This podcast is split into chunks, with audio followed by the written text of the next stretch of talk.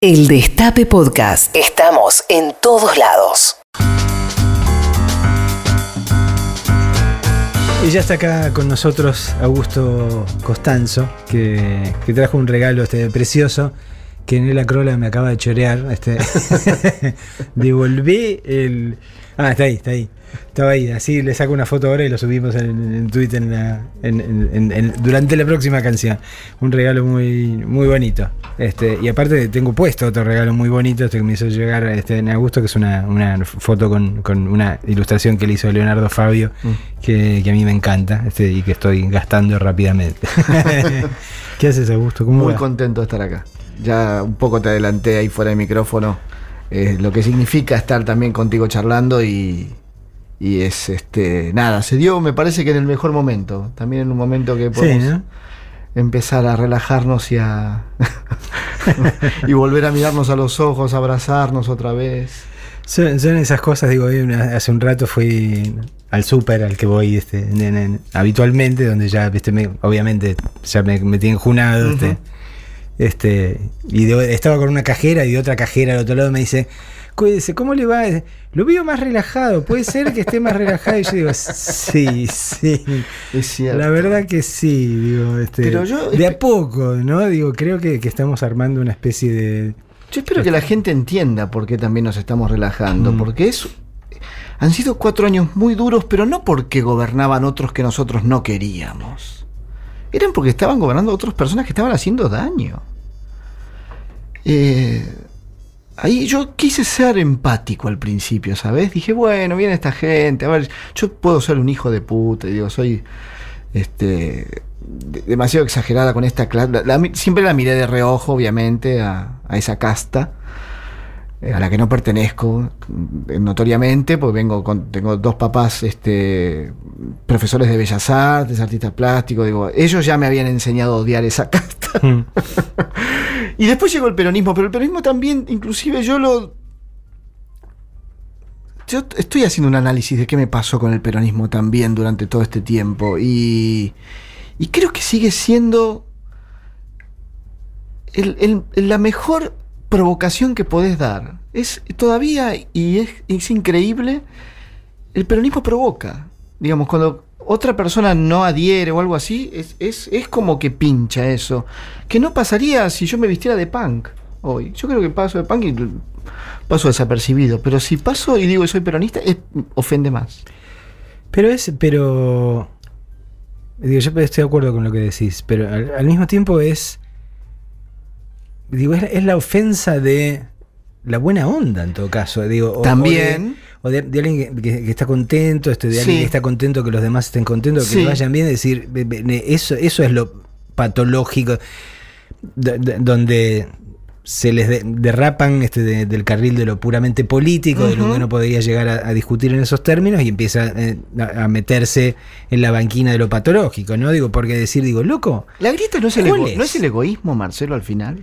Pues yo creo que sí, yo creo que pasa exactamente por ahí, digo, porque ya- digamos la, lo que hemos percibido y ya recontra subrayado y lo tenemos recontra junado hasta todo el partido, es eso, o sea, este, la grita es la separación entre aquellos que eh, necesitamos que alrededor nuestro la gente también este, esté razonablemente bien también para ser felices Sí, claro.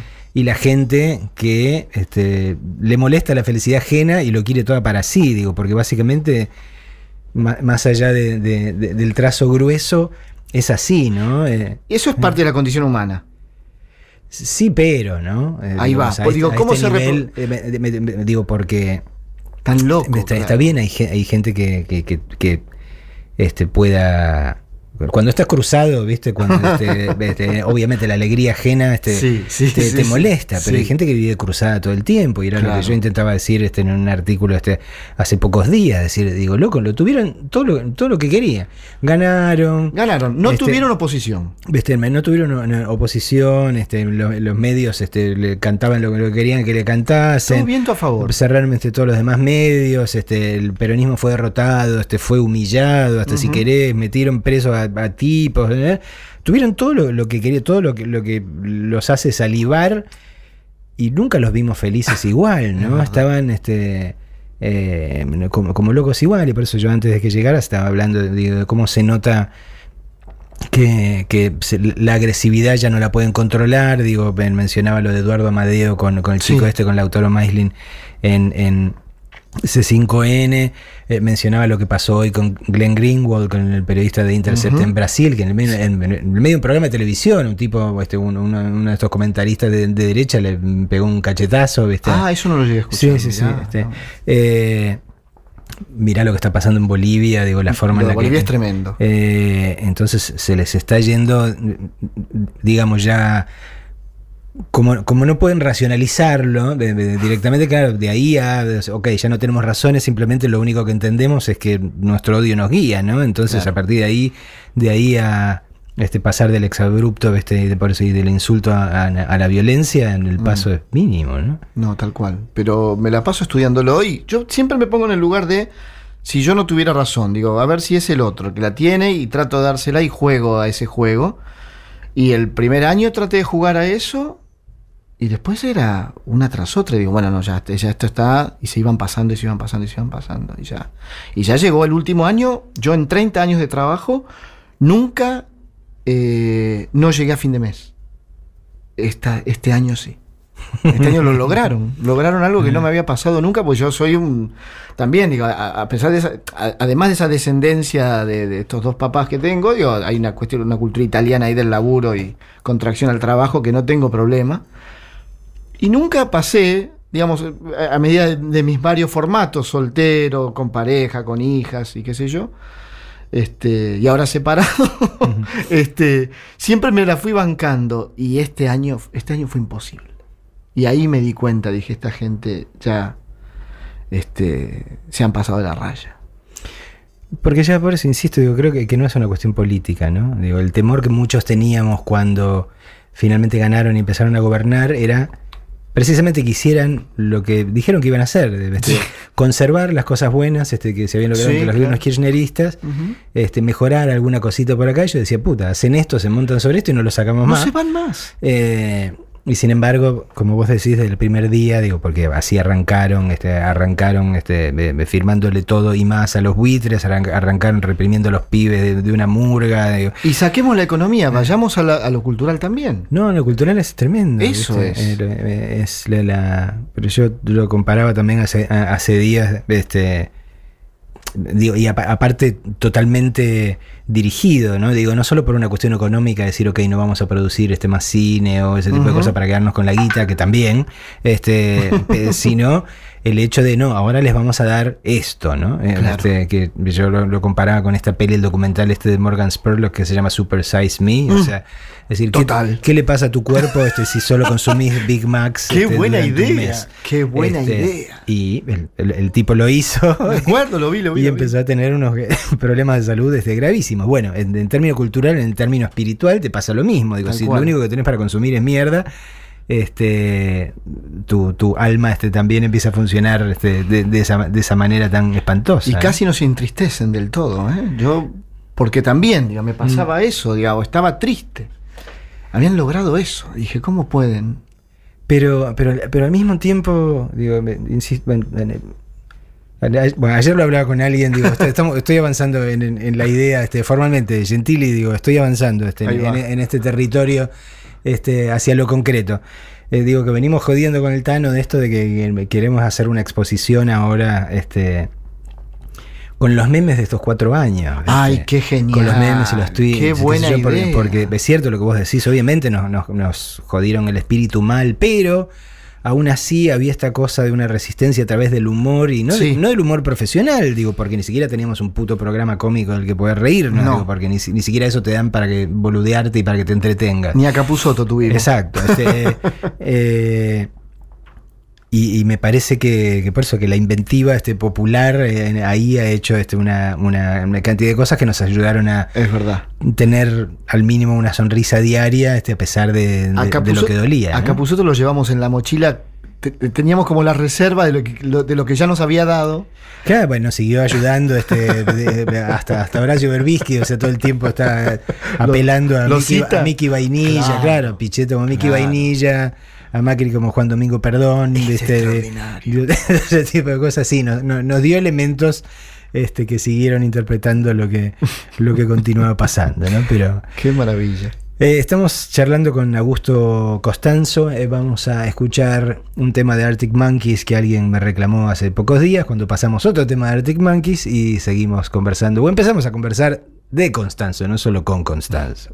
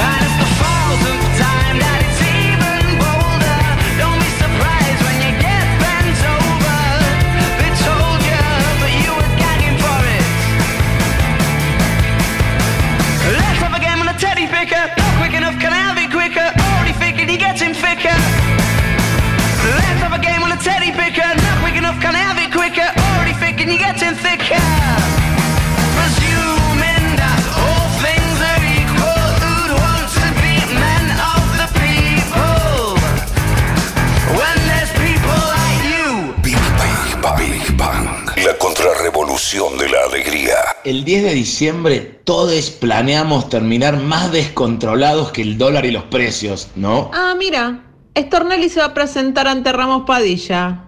¿Sabés que se te acabó la joda, fiscal rebelde? El miedo no es sonso, se te acabó la impunidad.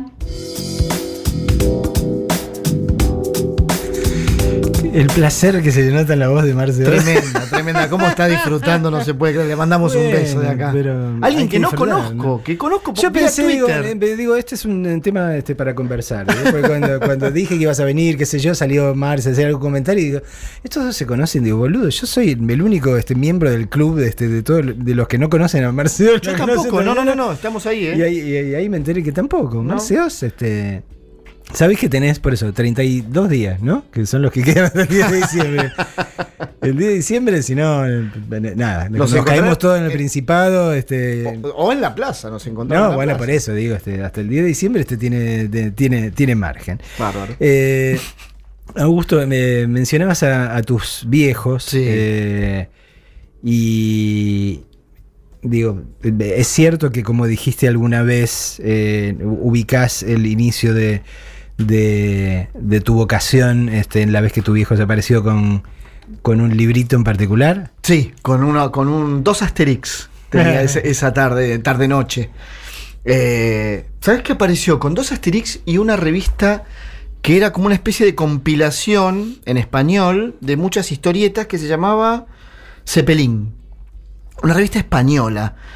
Que era como traía historietas de Francia, de España, de Argentina. Y de Argentina En esa revista Cepelín, que era muy grande, un formato muy grande, traía el Morsinder de, Ah, mira de de- Breche de de Westergel, que fue la maravilla. primera y única historieta que me dio miedo en mi vida. que sus dibujos me dieron terror. Era, era fascinante. De hecho, era un guion extraordinario que no sé si no hace poco, en alguno de estos canales tipo HBO, qué sé yo, hubo una serie que le afanó la idea. Pues le cuento a la gente, Morsinder era un inmortal que se hacía amigo de un anticuario. Entonces vivían aventuras increíbles. Eso todo salía de la cabeza de Westergel que yo todavía no puedo creer. Que, mira, vos sabés que casualmente venía pensando para acá, porque hay algo que me pasa con lo universal y el peronismo. Voy, volvemos una y otra vez. Aparte que acá tengo la libertad de hablarlo. Eh, que quiero ser un... Estaba tratando de buscar la definición, que creo que Westergel lo logró, que es ser un ciudadano, un, peronista ciudadano del mundo. O sea, no dejar de ser lo que somos como, como eh, ciudadanos acá y, parte de una colectividad y una, y una comunidad que nos identifica mucho, pero también tener esa cuestión universal que Westergel había logrado con su obra. Yo estoy tratando de, de- de- de mi trabajo llevarlo hacia ese lugar. Eh, no dejar de ser peronista, pero sí también ser universal. Yo creo que de alguna forma peronizó los grandes géneros del cómic. Eso fue lo que hizo. Porque, bueno, el Eternauta es tremendo. Bueno, porque lo que hizo, ya sea, bueno, Mort Cinder, digamos, en el género de terror, el Eternauta en el género de ciencia ficción, el Sargento Kirk dentro del, de- de- de- del western. Total. este, eh, y, y digamos, eran los personajes típicos, los arquetipos de cada género, pe- pero su forma de pararse ante la vida era claramente peronista, ¿no? Esta cuestión de este de, del héroe este que es un tipo común este y más bien renuente que necesita armar comunidad que nunca es un héroe eh, solo, Solo, este que ah. necesita estar rodeado de sus de, de- este, de- de- amigos familia Sí. eh, qué sé yo y, la- y la situación este, excepcional que lo- los obliga a ponerse a la altura de las circunstancias, ¿no? Pero, pero es como, por eso, peronizaba el western, peronizaba la ciencia ficción, era como el, gran rayo peronizador Totalmente. No, y cuando vi el Eternéstor en su momento, me pareció brillante la idea. Me pareció Claro, brillante. era una que gran después síntesis. des- descubrí, conocí a quien lo había pensado eso y lo felicité, pero este, que era un chico de la cámpora, pero ese es, ese es mi, mi gran desafío para los próximos años, entre otras cosas, como dibujante también, porque lo que me ha pasado es, yo desde los 19 años trabajo en los medios del año 89, y cumplí el sueño de que yo tenía de un chico de 15 años, estudiante de la escuela de Garaycochea, de humor gráfico y tal. Ese sueño ya lo cumplí, que era trabajar en los medios, trabajar en una redacción inclusive. Este, trabajé muchos años en el diario Olé y me divertí mucho, me divertí muchísimo. Ahí había muy, gente, la verdad que Clarín tiene algo muy particular, porque tiene gente muy inteligente trabajando adentro que, bueno, o la tuvo en su momento, ¿no? Eh, y, y yo de ahí me llevé muchos amigos, este, entre otros, hoy están escuchando acá, este, algunos de apellidos impronunciables porque son polacos y tienen, están llenos de consonantes. Eh, pero pude conocer todas esas cosas y hoy por hoy lo que me pasa, y yo el año pasado tuve la suerte de hacer una, una gran muestra celebrando mis 30 años de laburo en la usina del arte, y cuando estuve solo un día dije, acá cerré una etapa, definitivamente todo esto que tiene que ver con los medios y tal, hasta acá llegó. Entonces, eh, cumplo 50 años, digamos, se están dando como un montón de cierres este, Mm. de etapas juntas, este, muy prolijamente, muy capricornianamente, eh, que quiero ver hacia dónde va y, y esto no es un detalle menor, el tema del, del pinta tu aldea, de, de reconocerse, porque la verdad que yo no, bueno, fue este el, el fenómeno Macri fue lo que nos terminó haciendo peronistas a un montón de personas que simpatizamos, pero quizás este, no habíamos puesto los dos pies. ¿Me entendés?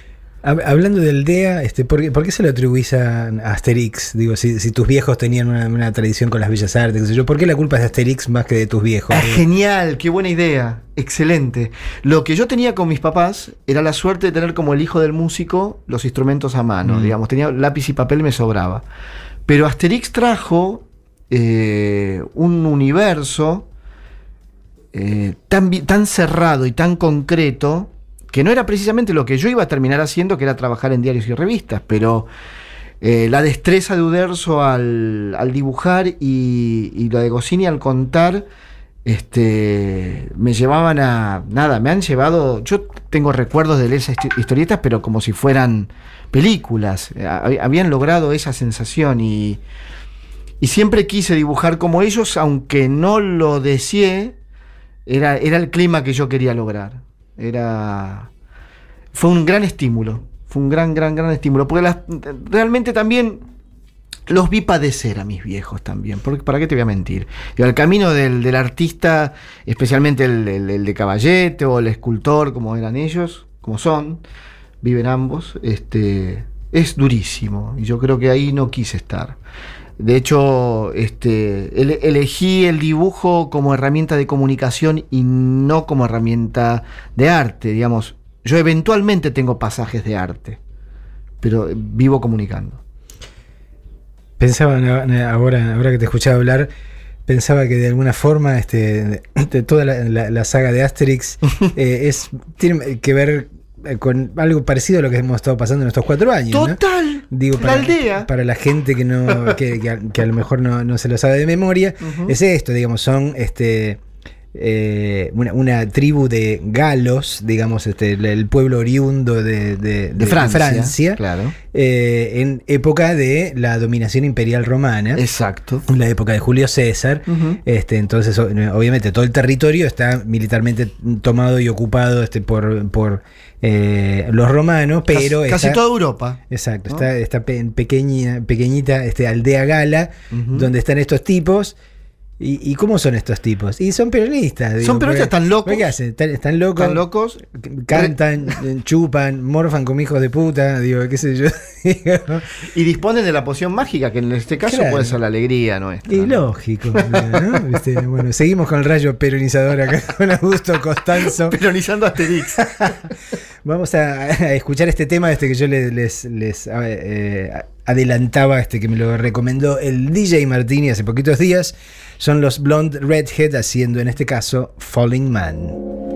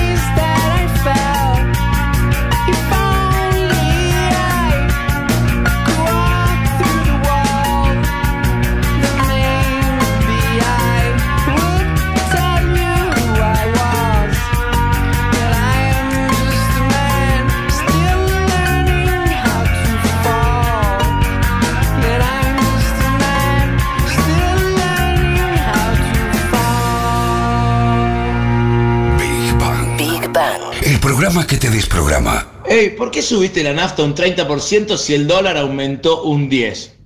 Eh, Bueno, me tengo que cubrir por si vuelve a aumentar. Ah, sos una lacra, depredador de mierda, especulador, sorete, vendepatria, traidor asqueroso. Ey, ¿no me estás insultando mucho? Eh, me tengo que cubrir por si vuelve a aumentar. El gobierno cruzó a Santiago Cafiero por su crítica a Macri. ¿Qué hizo en su vida aparte de ser el nieto de Antonio? A ver, déjame pensar. Unió a la oposición y fue el jefe de campaña que los sacó en primera vuelta y los dejó sin reelección. ¿Querés que nos preguntemos qué hiciste vos, Finocchiaro? Porque hasta donde sabemos tenés una causa penal por violación de una menor y sos ministro de Educación. El gobierno cruzó a Santiago Cafiero por su crítica a Macri. ¿Qué hizo en su vida aparte de ser el nieto de Antonio? Ganarle las elecciones, tal vez. Nada más que eso. eh. Qué insólito. Madre mía. Augusto, eh, ¿por qué le chantaste la H en el medio a tu apellido? Es de hijo. Eh, En la realidad eh, es un apellido calabrés, del sur de Italia, lo más bruto, lo más árido, lo más pedregoso, pero en un momento, cuando iba a empezar a publicar, mi primera publicación fue en el 89 en una revista llamada 1320, le recuerdo. que inauguraba en teoría ahí un mercado adolescente, o inauguraba, o era la consecuencia de, ¿no? De un suplemento que había ahí importante. Sí, sí, sí. en el Clarín, pero... eh, y entonces mi viejo me dice, no, porque nos van a confundir. Digo, papá, digo, vos haces otra cosa, digo, vos estás en otro universo, digo, yo estoy, voy a publicar. Pero le di bola. Y la H, en lugar de ponerla al final, la metí en el medio. Parece un apellido, no sé, portugués, parece cualquier otra cosa. Pero lo lindo ahora es que eso fue en el 89, con, con el advenimiento de Internet, hoy buscas eso y es lo único que encontrás. Salió. Sin querer salió un marketing, este, eh, ¿cómo se llama? Eh, impensado. Así que eh, tiene que ver un poco con eso. Este, y, y lo llevo, lo llevo con orgullo también. ¿Cómo se definió el, el camino? Porque, porque hay una peculiaridad ahí. Digo, vos también has contado, así como contabas lo de, lo de Asterix y contabas Mm. de, de la época de Fierro, este, Sí. engancharte con ese tipo de cosas. Digamos, acá hay mucho este, artista plástico, hay mucho artista, hay mucho humorista gráfico Sí. este, en el per se y hay eh, mucho historietista, este, Total. guionista. Eh, pero lo tuyo no es ninguna de esas cosas exactamente. Qué Digo, bueno, que es, es muy interesante la, la observación esa, porque la verdad que yo me quería preparar para ser humorista gráfico, Mm. como te dije, estudiando ahí en la escuela de Garecochea, pero cuando en el 85 arranco y en el 89 salgo al mercado laboral después de terminar el secundario, eh, las revistas, en especial la revista Humor, empieza la, la decadencia. Y ahí empiezan a mermar los espacios donde yo podía llegar a publicar. Claro. Entonces fui pragmático en ese momento y dije, bueno, voy a resignar la idea de hacer chistes, voy a usar el humor en lugar de que sea, lo digo siempre, en lugar que ser, de ofrecer este, que sea el plato, el, humor va a terminar siendo un condimento de ese plato que yo ofrezco. También mis ganas por dibujar, eh, hay una pulsión ahí por, por, por destacar el dibujo. Entonces empecé a pensar más en ideas que en humor. Quizás tenían esas ideas algún tinte este, humorístico, pero no, siempre.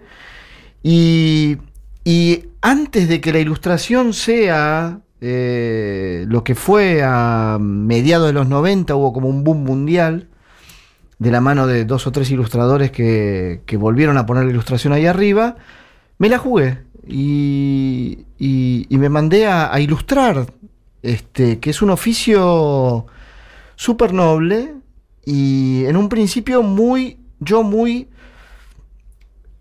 al, al servicio del otro.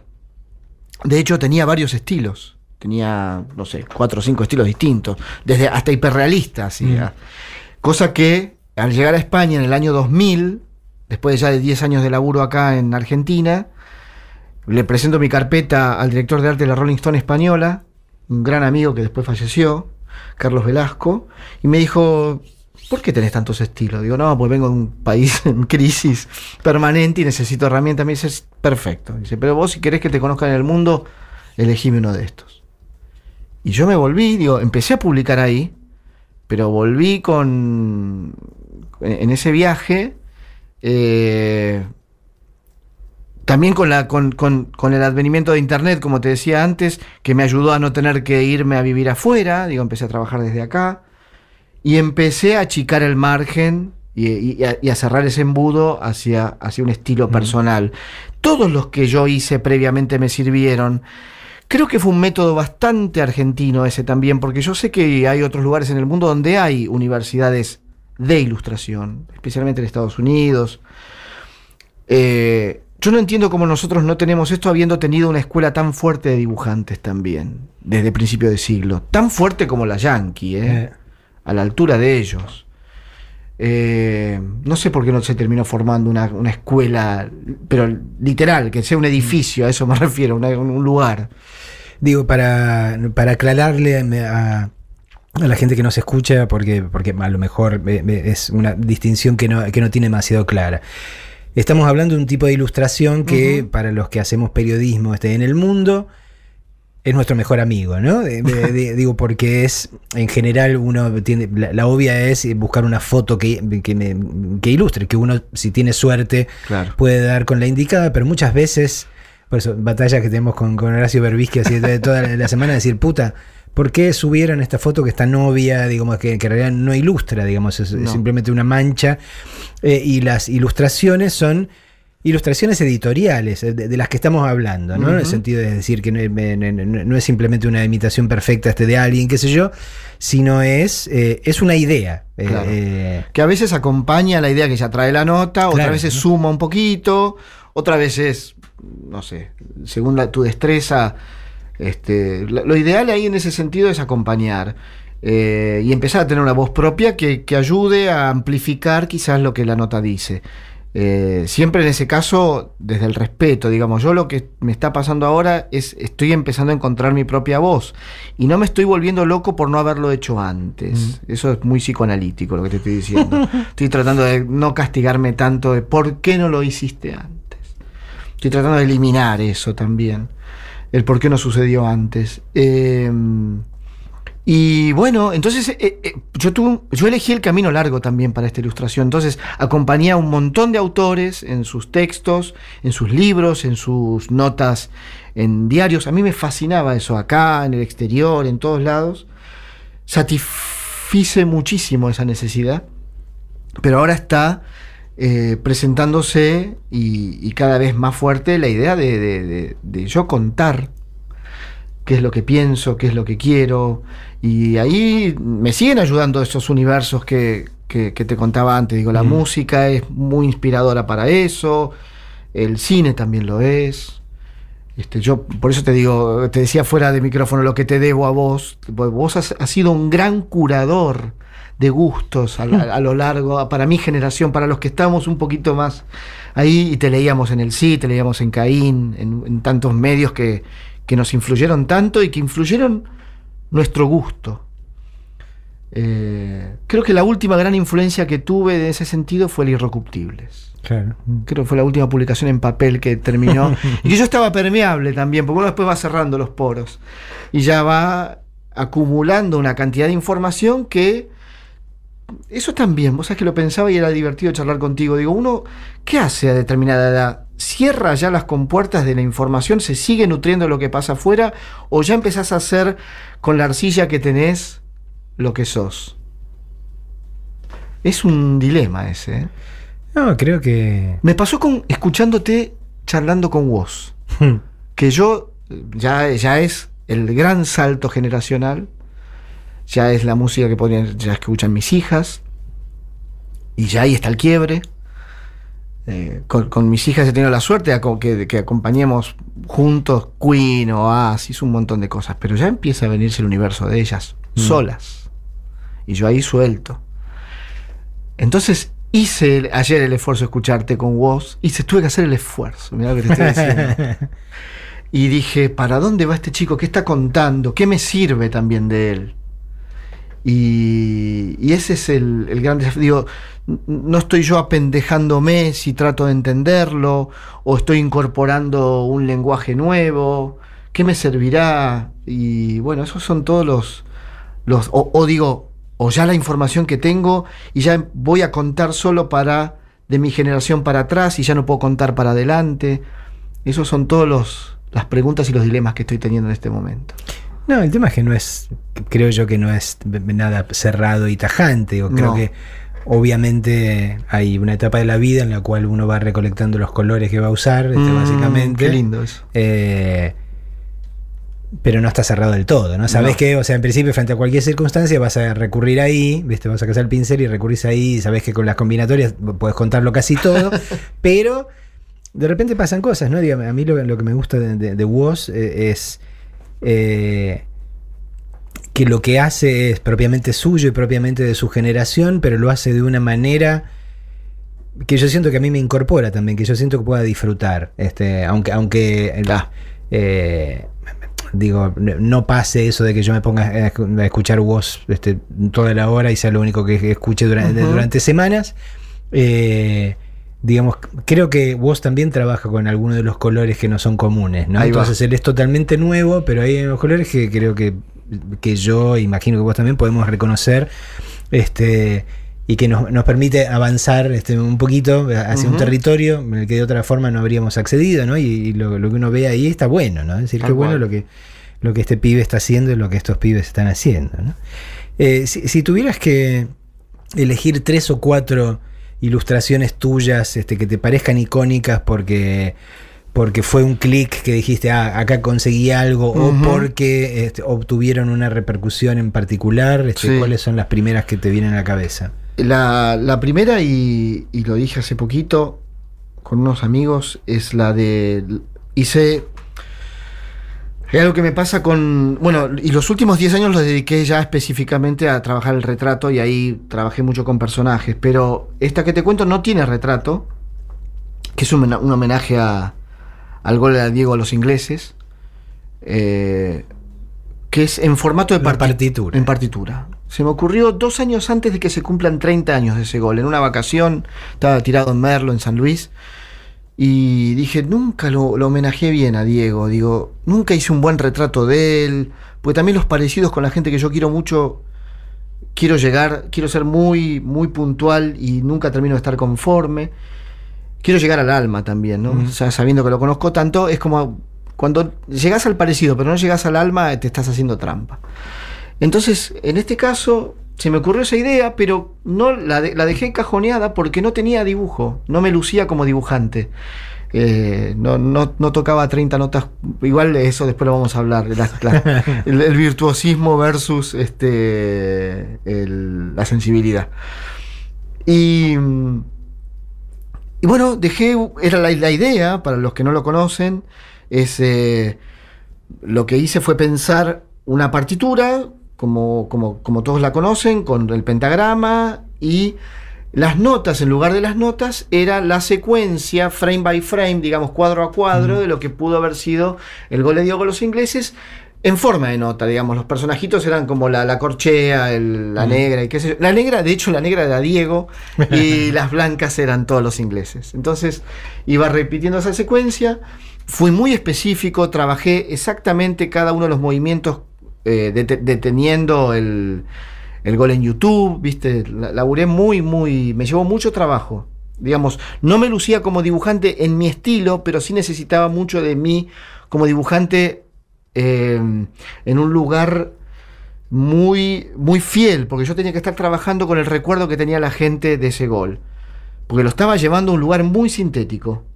Y la letra, como pasa en las partituras de tango y eso que van intercaladas con las notas, era el relato de Víctor Hugo Morales. Entonces lo hice, lo hice para, si querés entre comillas, marketineramente para el, el- el 30 aniversario y lo subí a Twitter. Y fue la única serigrafía que agoté en mi vida.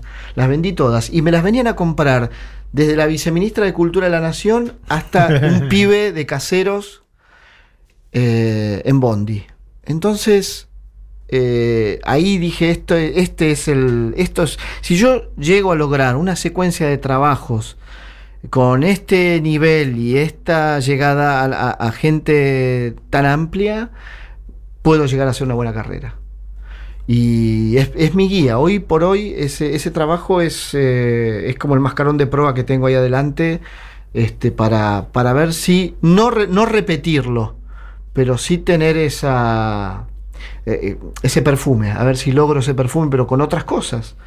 Y, y estoy, nada, todo el tiempo pensando en ideas, porque también me pasó, y lo digo siempre en las notas, es que yo al haber pasado también a una técnica digital, que pasé una técnica digital en realidad porque yo llegué a publicar en, en papel, hacer en papel, pintar en papel, ir en colectivo, llevar el dibujo, digamos, hacer todo el proceso es pre- pre-mail. La última generación. sí, sí, sí. Eh, eh, pero, digamos, yo venía sintetizando mi trabajo y la, digamos que la compu ayudó a acelerar ese proceso. Entonces me vino bárbaro, digo, si yo quería hacer colores planos en rojo, ya lo hacía directamente en Illustrator y era una genialidad, porque igual, y lo digo siempre, me llevó a terapia. ¿Por qué? Porque mis maestros no habían tenido esa herramienta. Digo, ¿y yo qué era? ¿Y yo que quería superar a mis maestros?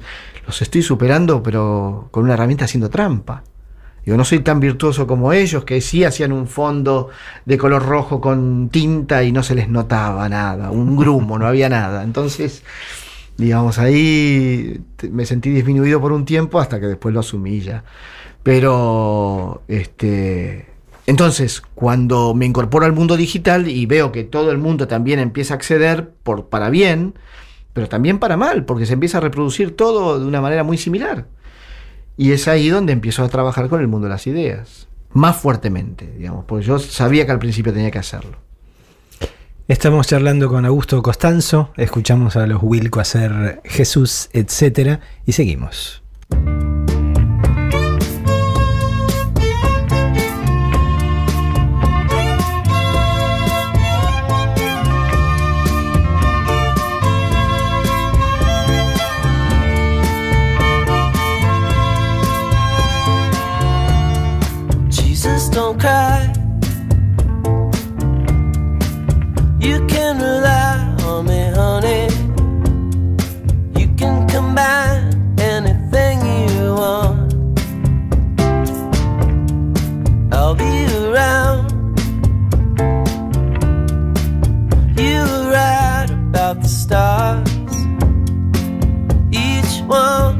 Is a setting sun. Tall buildings shake, voices escape, singing sad, sad songs. Tuned to chords strung down your cheeks, bitter melodies, turning your orbit around. Don't cry, rely on me, honey. You can come by anytime you want. I'll be around.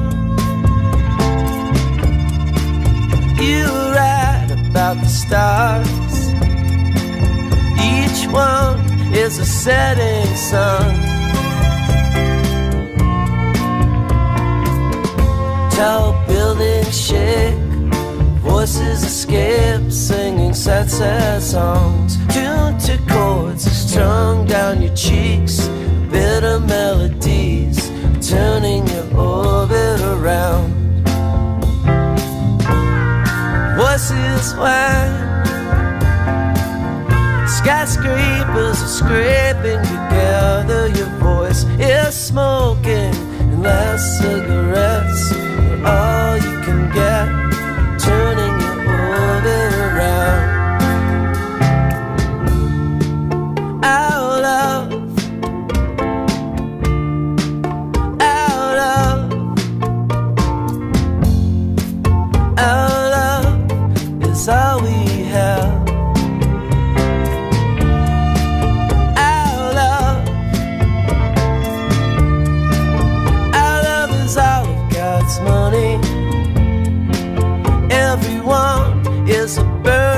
some.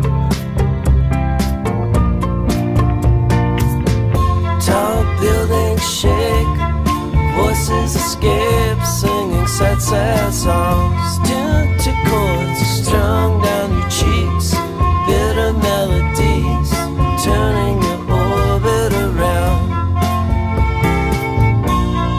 Voices wide, skyscrapers are scraped smoking less cigarettes, but all you can get, turning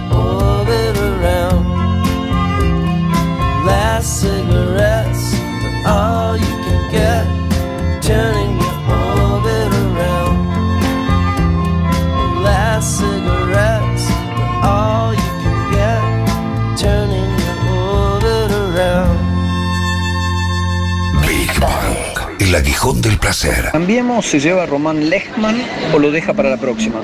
Dijo mi amigo, oyente del programa e invitado especial del día de hoy, Costanzo. Ingenuamente sorprendido por el poco valor con el que se toma la verdad en estos tiempos. La mentira gana por goleada y ya no importa qué es cada cosa. No fui criado así. Duele. Graba tu mensaje al 1525 80 93 60. Hola, buenas noches, soy Cristina, suscripta al Destape ya desde hace un tiempito. De hecho, una vez pagué dos veces, bueno, nada, no importa, con alegría pago, porque la verdad, esta suscripción es básica para mí. Les agradezco enormemente eh, los jugados que están con la información, los jugados que han estado todos ¿eh? en este tiempo triste que hemos vivido. Así que bueno, gracias, muchas gracias. Un abrazo. Gracias Cristina y, a través de, Cristina a todos los eh, suscriptores y suscriptoras de, de este medio que, no, que no para de crecer, ¿no? Que no para de crecer orgánicamente, de la mejor manera posible. Digo, si hay si se pudiera aplicar el, el término este, a, a una empresa, porque de hecho lo es, este, eh, es ese crecer orgánicamente en la medida en, en la que eh, los que laburamos acá hacemos algo que, que- que ustedes consideran valioso, eh, eso se va multiplicando, esto y va permitiendo generar un medio realmente independiente, digo, porque no, no depende nada más que, que de sus oyentes y, y de sus lectores, algo que, que es tan difícil de, conseguir y que otorga efectivamente tanta libertad para hacer el laburo que uno tiene que hacer, ¿no? Este, así que Gracias por, por enésima vez. Ya saben, imagino, esto la, la- la mayoría, si ya lo han escuchado a Roberto, esto lo han escuchado a Ari, de- decir que se vienen eh, cambios buenos, este, no solo en el país, sino acá también en el marco del destape, este, que hay una programación este, nueva que se está cocinando y que estamos seguros de que, de que les va a, a- a producir mucho placer. Así que eh, esperemos que esto sea parte este, del guiso del guiso galo este que, que se está cocinando este en este país para celebrar a partir del 10 de diciembre este y ponerle eh, el, el pecho a lo que hay que ponerle el pecho para sacar a este país adelante. Eh, estamos hablando con Augusto Costanzo. Acá uno de nuestros oyentes, el mascarado el Vengador, eh, dice eh, obviamente vio el, el- el- gol a los ingleses este, que estamos reproduciendo ahí en Twitter eh, y dice, ¿cómo puedo conseguirlo? Qué pregunta, ¿no? Es que eso, voy a tener que hacer algo con eso, porque Por favor. fue una, fue una secuencia de 50 Ah. serigrafías que, que, como te decía, fue la, la única de las que tenía tengo disponibles ahí a la, a la- a la venta como, como artista. Que, que se agotaron, así que voy a tener que hacer otro formato, no sé, una que no estén firmadas, algo así que, que puedan exceder y no traicionar, eh, porque hay una cultura de la serigrafía que por lo general, para lo que la gente no, no- no- no sabe, y más los que venimos trabajando en el mundo digital es nuestra manera de pasar al mundo de, de lo, de lo concreto, del papel, volver ahí. Este, y bueno, y uno reproduce una cierta cantidad, que por son entre 10 o 100, y las firmas, y eso ya empieza a tener un valor artístico, que no es el valor de un original, pero se le acerca bastante. Entonces, eh, uno no puede traicionar a, ya lo que, a esta tanda que ya sacó, porque eso ya tiene un valor, pero debería ser una, algo, algo interesante. Podríamos hacer algo para el año que viene, para los 60 de Diego, que cumple años. Eh, ahí podríamos, como excusa, este, hacer una edición. Así que que, que se quede atento el, el- el oyente que algo vamos a inventar. Acá el amigo Juan Pigotier dice también linda charla y gran tema el de Wilco, me alegra escucharlo juntos, compañeros. Abrazo de gol. Abrazo. Estuviste en el, en el living de, Total. de Juanpi también. sí, ¿no? sí, sí. Juanpi Divino también, muy amable y también charlamos muy lindo. Este, son de las entrevistas que conservo ahí también con mucho cariño. Eh, hablabas hace, hace unos minutos de, de- de la culpa te que te generaba este eh, cambio de técnicas prácticamente Sí. inevitable que tiene que ver con, con precisamente el desarrollo tecnológico. ¿no? Eh, digo, yo lo, ve- lo veo mucho a, a través del indio. Este, la, la forma en la que el indio utiliza los programas de, de- de la Qué computadora bueno. para, para componer, ¿no? Este, y él que, que viene, cu- cuya cabeza también está formateada de alguna manera desde, desde lo, lo plástico y, de- y desde lo gráfico. Total. Me da la sensación de que él no, no- no siente ninguna culpa al respecto, por el contrario, piensa que está trabajando con una técnica parecida a la del collage, ¿no? En el sentido de decir, o sea, estás tomando cosas este, preexistentes y las estás este, detonando y reinventando. Y Es que yo lo digo siempre, igual lo digital parece frío, pero tiene los mismos accidentes que podés tener con una acuarela o con un Mm. acrílico, ¿eh? digamos, que el pincel sin querer se te vaya para un costado y que encuentres ahí una forma que quieras seguir trabajándola o que te enojes porque se- un gato pasó y te tiró el tintero, cosa que pa- ha pasado. este, le ha pasado hasta a Roger Dean. Para los que no lo conocen, Roger Dean, el, el que hacía las tapas de los discos de Yes, es que deberíamos también ir por ese tema en algún momento. Hay algunas, hay algunos discos que después, este, si te das cuenta, están las pisadas de los gatitos en el Close to the Age atrás. ¿En serio? Sí. Ah, nunca. Sí, sí, sí, es- son detalles de Sí, sí, nerd total. Pero mira, vos han llegado a, a- a ser parte de, de- de- de ilustraciones famosas. Pero eh, lo digital tiene también ciertos accidentes, porque yo sigo siendo un poco anfibio también, digo, trabajo en papel, hago mi lápiz, mi, mi- boceto, que a veces este, puede ser más o menos fiel al dibujo final que va a tener. Este, depende de- de- del día y de cómo esté encarando ese dibujo y del nivel de dificultad que yo le, yo le, yo le inyecte.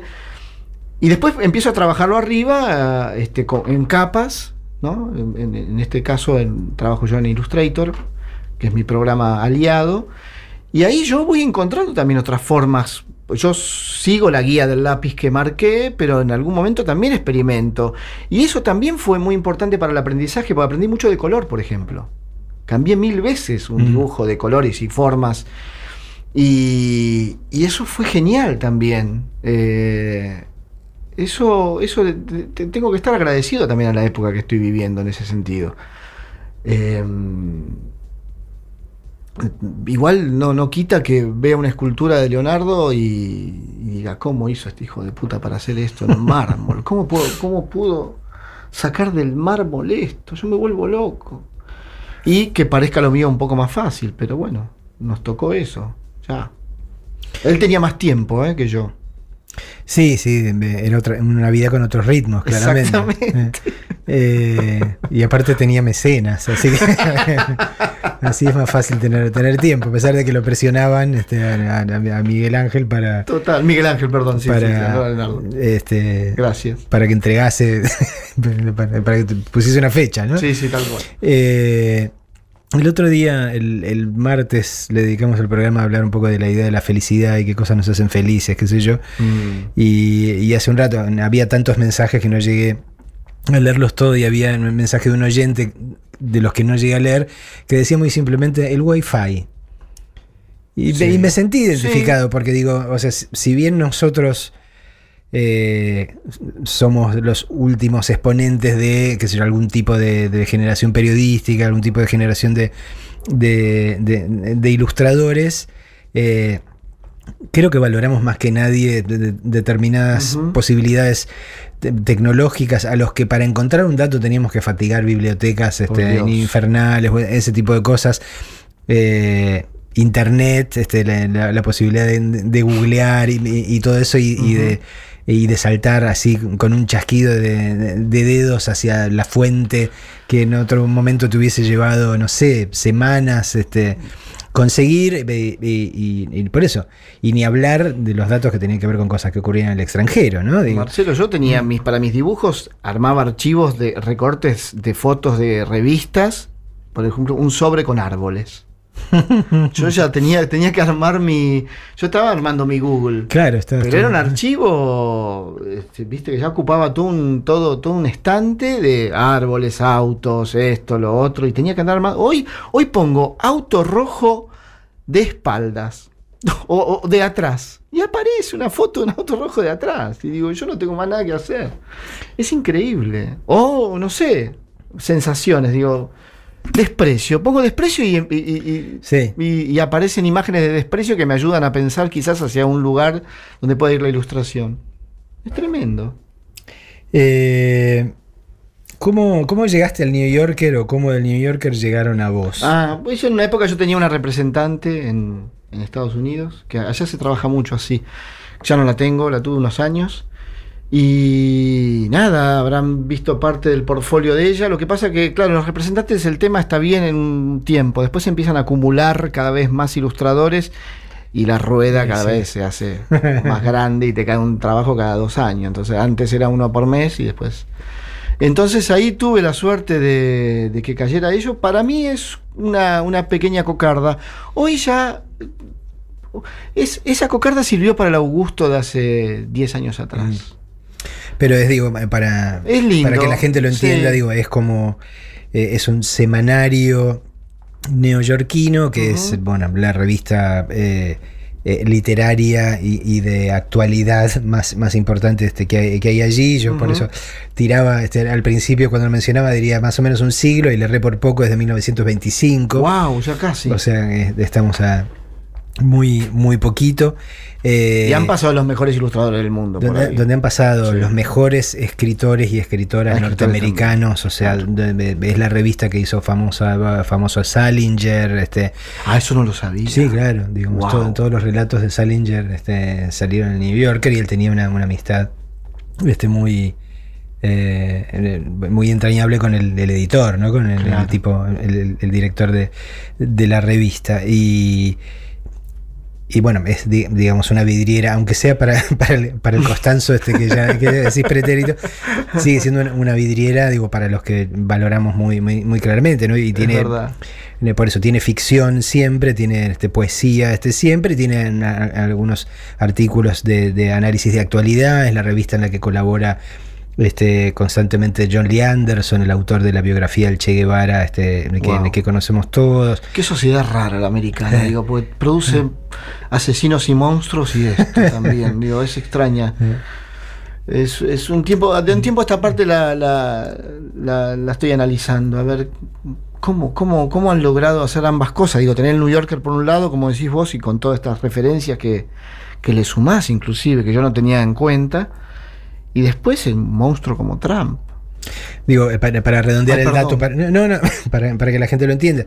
Digo, y, y básicamente eh, la tapa del New Yorker siempre es una ilustración.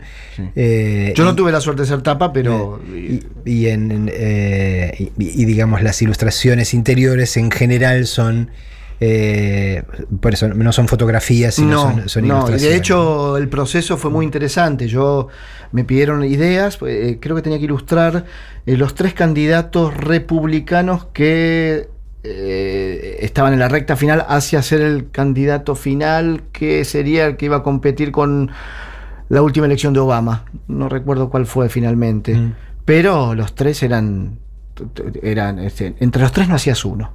Me acuerdo que la idea era eh, lo, defectuosos que eran.